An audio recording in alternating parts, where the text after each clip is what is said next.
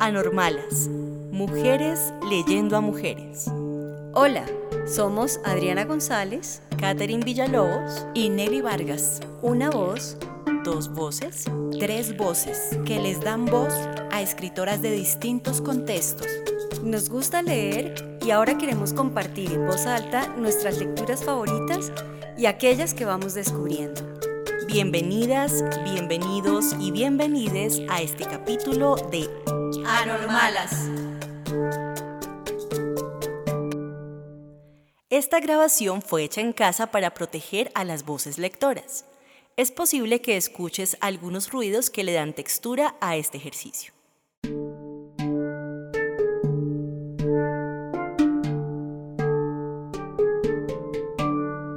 Hoy leeremos a Maggie O'Farrell, periodista y escritora británica de Irlanda del Norte, nacida en 1972. Estudió literatura inglesa y ha sido docente de escritura creativa en la Universidad de Warwick y en el Goldsmiths College. Sus obras abordan relaciones familiares y amorosas rodeadas de misterio y suspenso. Hoy leeremos un fragmento de su novela Hamnet, inspirada en la historia de la muerte del hijo de William Shakespeare, un pequeño de 11 años. La obra es un juego extraño entre ficción y datos históricos que nos permiten conocer ese lado oculto de la vida del escritor británico, su esposa sabia y bruja, sus hijos y el trasfondo personal detrás de la obra Hamlet.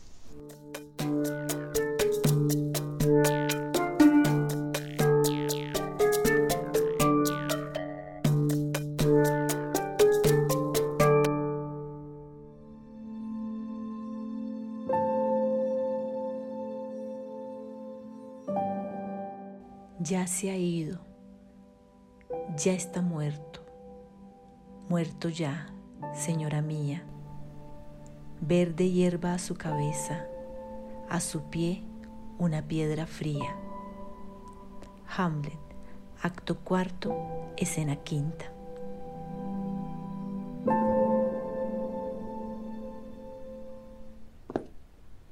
Un niño baja unas escaleras. Es un tramo angosto que se revuelve sobre sí mismo. El niño avanza lentamente, deslizando la espalda por la pared, con un golpe seco de bota en cada escalón.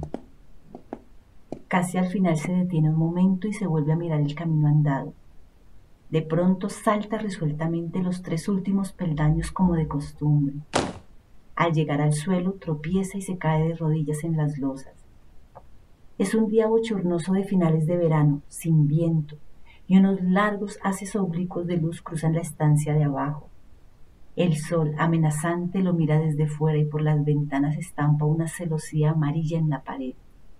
Se levanta, se frota las piernas, mira a un lado, hacia las escaleras, mira al otro, no sabe a dónde ir. No hay nadie en la estancia, la lumbre rumia en el hogar, abajo ascuas anaranjadas, arriba suaves espirales de humo. El pulso de las rodillas magulladas se acompasa con los latidos del corazón. Pone una mano en el pestillo de la puerta de las escaleras y levanta la punta de la gastada bota de piel como si fuera a moverse, a echar a correr. Tiene el pelo claro, casi dorado. Unos mechones alborotados se le levantan por encima de la frente Aquí no hay nadie. Suspira, aspira aire caliente y polvoriento, cruza la habitación y sale a la calle por la puerta principal. No le llega el ruido de los carros, de los caballos, de los tenderos, de la gente que le llama voces, de un hombre que tira un saco desde una ventana alta. Sigue la fachada de la casa hasta el portal contiguo. En casa de sus abuelos, el mismo olor de siempre, humo de leña, cera, pieles, lana, todo mezclado. Se parece, pero no del todo, al de la casita de dos habitaciones que hay al lado, la que construyó su abuelo en un hueco estrecho, pegada a la casa grande, en la que vive él con su madre y sus hermanas. A veces no entiende cómo puede ser. Al fin y al cabo solo una fina pared de cañizo y palo separa las dos viviendas pero el aire es distinto en cada una, huele distinto, la temperatura es distinta. Esta casa silban las corrientes y los remolinos, los martillazos de su abuelo en el taller, las llamadas y las voces de los compradores por la ventana, el ruido y el barullo del corral de atrás, las idas y venidas de sus tíos. Pero hoy no. El niño se queda en el pasillo esperando oír algún ruido de gente. Desde ahí ve el taller, a la derecha. No hay nadie. Las banquetas y los bancos están vacíos. Las herramientas, ociosas en los mostradores. Una bandeja de guantes como huellas de mano abandonada a la vista de cualquiera. El ventanillo por el que se despacha está cerrado a cal y canto. En el comedor, a la izquierda, tampoco hay nadie. En la larga mesa se ven unas servilletas apiladas, una vela apagada, un montón de plumas, nada más. Dice, hola, en voz alta, con entonación interrogante. Lo repite, hola. Luego ladea la cabeza esperando respuesta.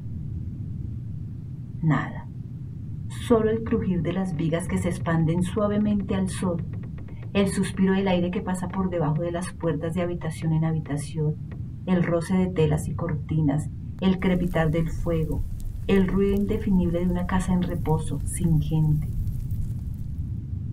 Agarra con fuerza el picaporte de hierro de la puerta.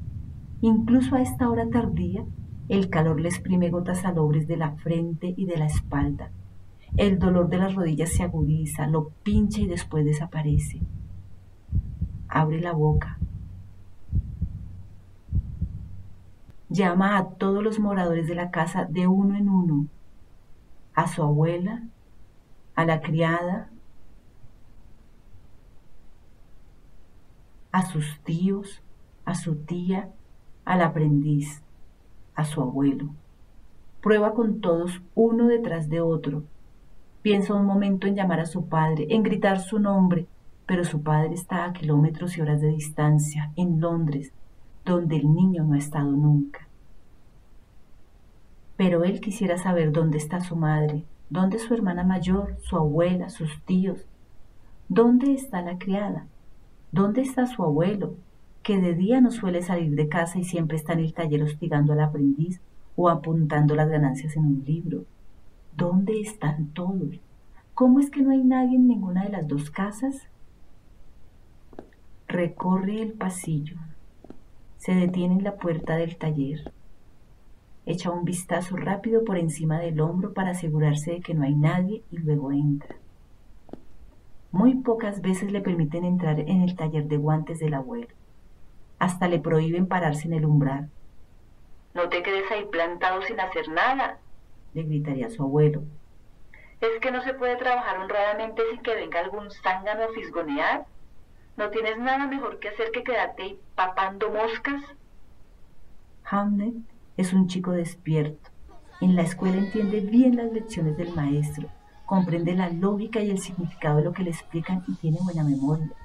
Se le dan bien los verbos, la gramática, las conjugaciones, la retórica, los números y los cálculos, tanto que a veces despierta la envidia de sus compañeros, pero también se distrae con facilidad. Si en clase de griego oye un carro que pasa por la calle, enseguida desatiende la pizarra y se pone a pensar en qué llevará el carro y en lo bien que se lo pasaron aquel día sus hermanas y él, cuando su tío los llevó a dar una vuelta en el carro de él entre pinchazos y olor a hierba recién segada, y las ruedas arrastrándose al ritmo de los cascos de la cansada yegua. En las últimas semanas lo han azotado más de dos veces en la escuela por no prestar atención. Su abuela ha dicho que si esto se repite una sola vez más, se lo contará a su padre. El maestro no lo entiende. Hamlet aprende rápidamente, recita de memoria, pero no pone la cabeza en la tarea. El aleteo de un pájaro en el aire puede hacerlo callar en mitad de una frase como si el mismísimo cielo lo hubiera dejado sordo y mudo de un plumazo. Si ve por el rabillo del ojo que entra alguien en una habitación, puede dejar de hacer lo que sea, comer, leer, copiar los deberes y quedarse mirándolo como si le trajera un mensaje muy importante solo para él. Tiene tendencia a escurrirse por los límites del mundo real y tangible para irse a otro sitio. Puede estar con el cuerpo en una habitación y la cabeza en otro lado. Ser otra persona en un sitio que solo él conoce. Despierta, niño, Le dice su abuela chascando los dedos en sus narices. Vuelve, le dice al oído Susana, su hermana mayor, tirándole de la oreja. Presta atención. Le grita el maestro. ¿Dónde estabas? Le susurra su hermana Judith cuando por fin vuelve al mundo.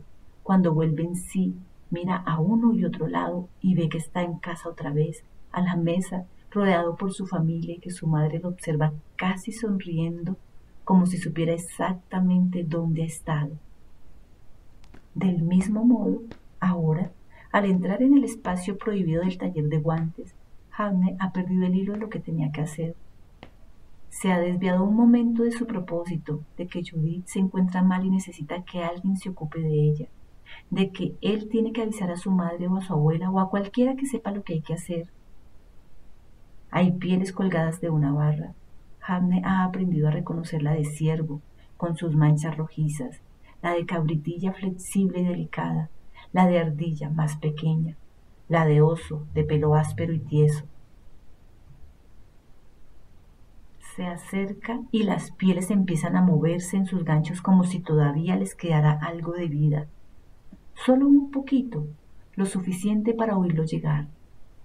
Hamnet estira el brazo y toca la cabritilla con un dedo. Es increíblemente suave, como el roce de las hierbas del río en las piernas cuando se baña los días de calor. Se mueve despacio de delante a atrás, con las patas separadas, estirada, como si volara, como un pájaro o un diablillo. Da media vuelta y se fija en los dos asientos del banco, el que está tapizado con cuero, liso y gastado por el roce de los calzones de su abuelo, y el duro y de madera de Ned, el aprendiz. Ve las herramientas en los ganchos de la pared, por encima del banco de trabajo. Identifica las de cortar, las de ensanchar, las de clavar y las de coser.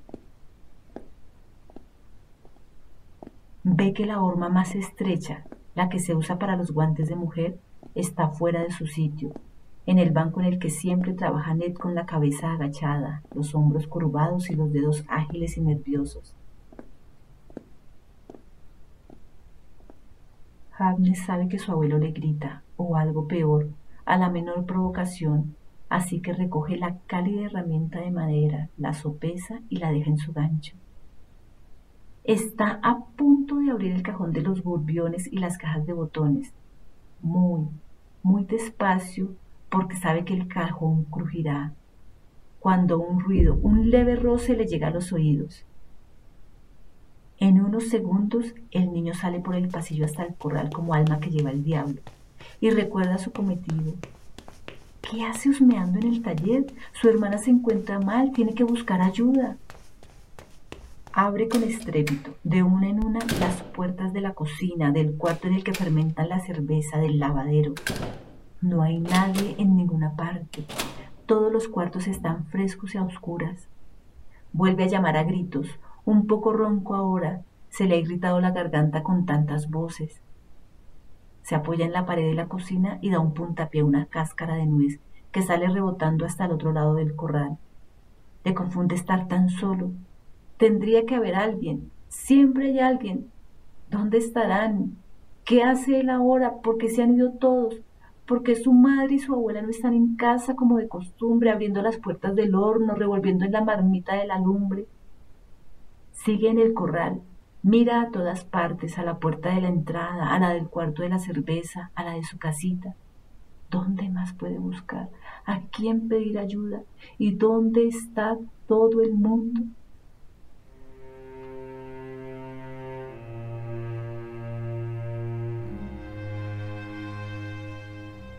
Toda vida tiene un núcleo, un eje, un epicentro del que todo sale y al que todo vuelve.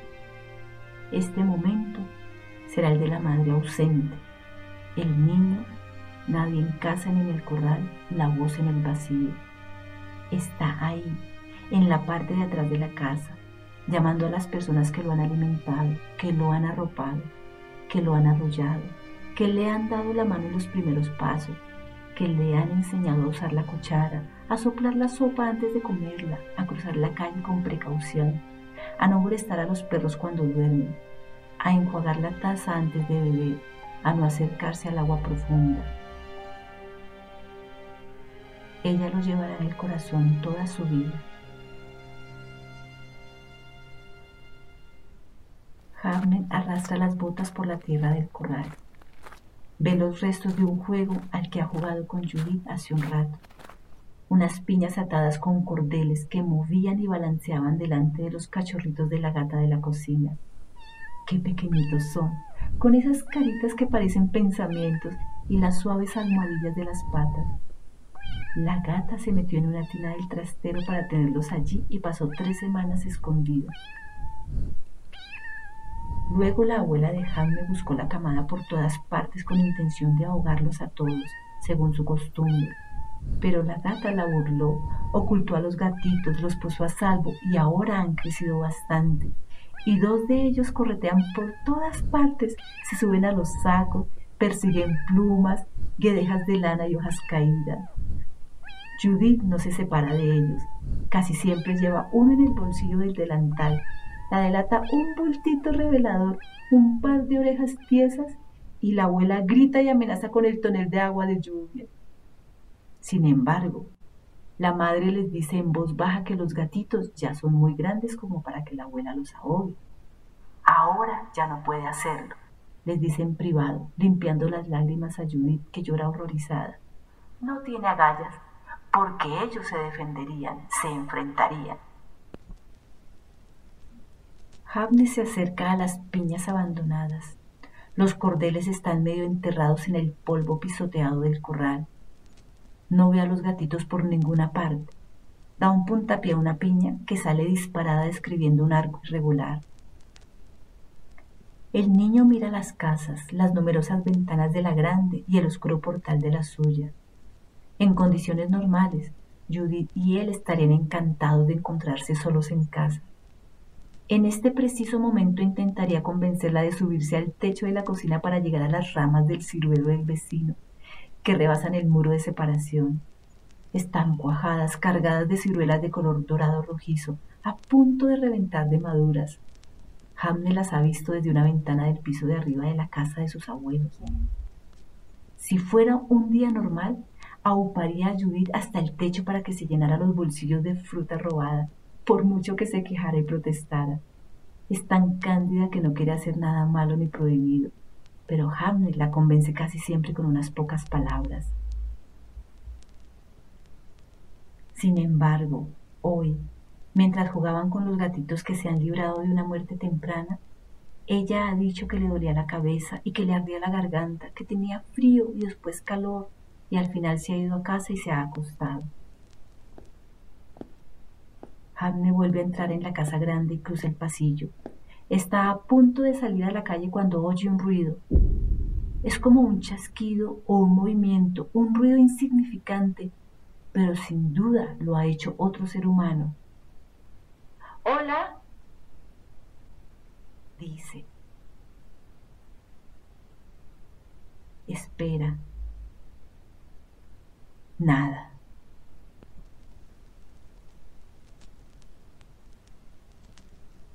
El silencio se cierne otra vez sobre él desde el comedor y el vestíbulo de la entrada.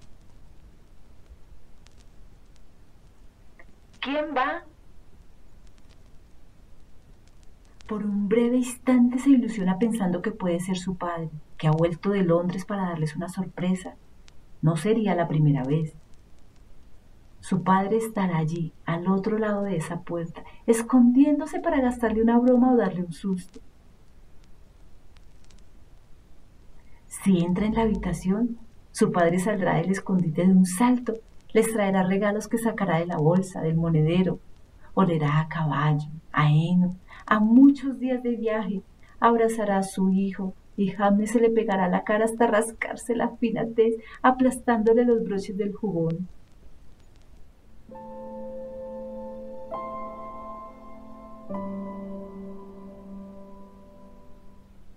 Sabe que no es su padre lo sabe, sí, Su padre respondería a una llamada insistente, nunca se escondería de él en una casa vacía. De todos modos, cuando el niño entra en la salita, la desilusión que se le cuele lo hunde es inevitable al ver allí a su abuelo, junto a la mesa baja.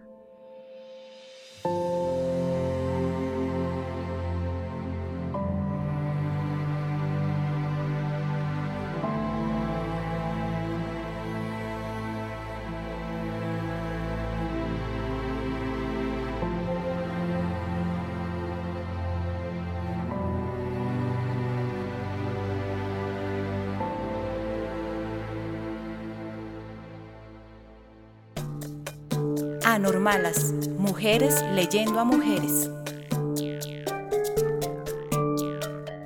Gracias por escucharnos. Encuentra este y otros capítulos en YouTube, Apple Podcast, Spotify y en nuestro blog. Síguenos en Instagram, Twitter y Facebook. Comparte este capítulo con tus amigos. Anormalas, mujeres leyendo a mujeres un podcast con sabor de boca que se te queda en la mente y en el corazón.